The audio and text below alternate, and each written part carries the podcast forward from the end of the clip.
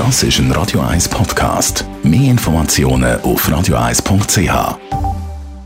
Die Sprechstunde auf Radio 1. Heute reden wir über Bluthochdruck. Radio 1 Arzt Dr. Merlin Guggenheim. Wann hat man Bluthochdruck?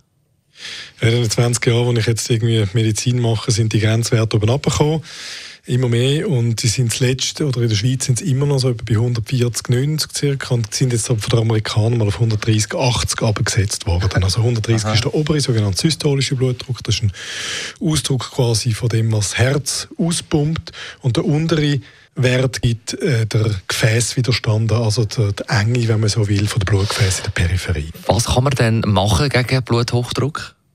Grundsätzlich kann man probieren, mit Allgemeinmaßnahmen etwas zu verbessern. Manchmal nützt es, wenn man Gewicht verliert, das wissen wir, das kann den Blutdruck nachhaltig senken, also relevant Gewicht verlieren. Ähm, wenn man aufhört rauchen, das kann etwas bringen und am Ende des Tages ein bisschen umstritten, aber sicher hilfreich ist, wenn man versucht, den Salzkonsum ein bisschen äh, zu reduzieren. Warum ist denn eigentlich Bluthochdruck nicht gut?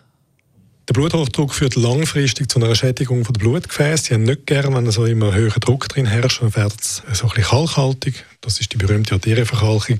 Und damit wird es starr. Und das führt langfristig zu einem Haufenproblem. Herzinfarkt, Schlaganfall, äh, nur um ein paar von diesen Sachen nennen.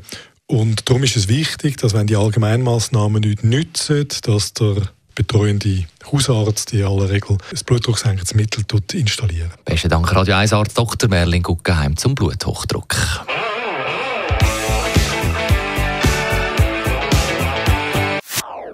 Das ist ein Radio 1 Podcast. Mehr Informationen auf radio1.ch.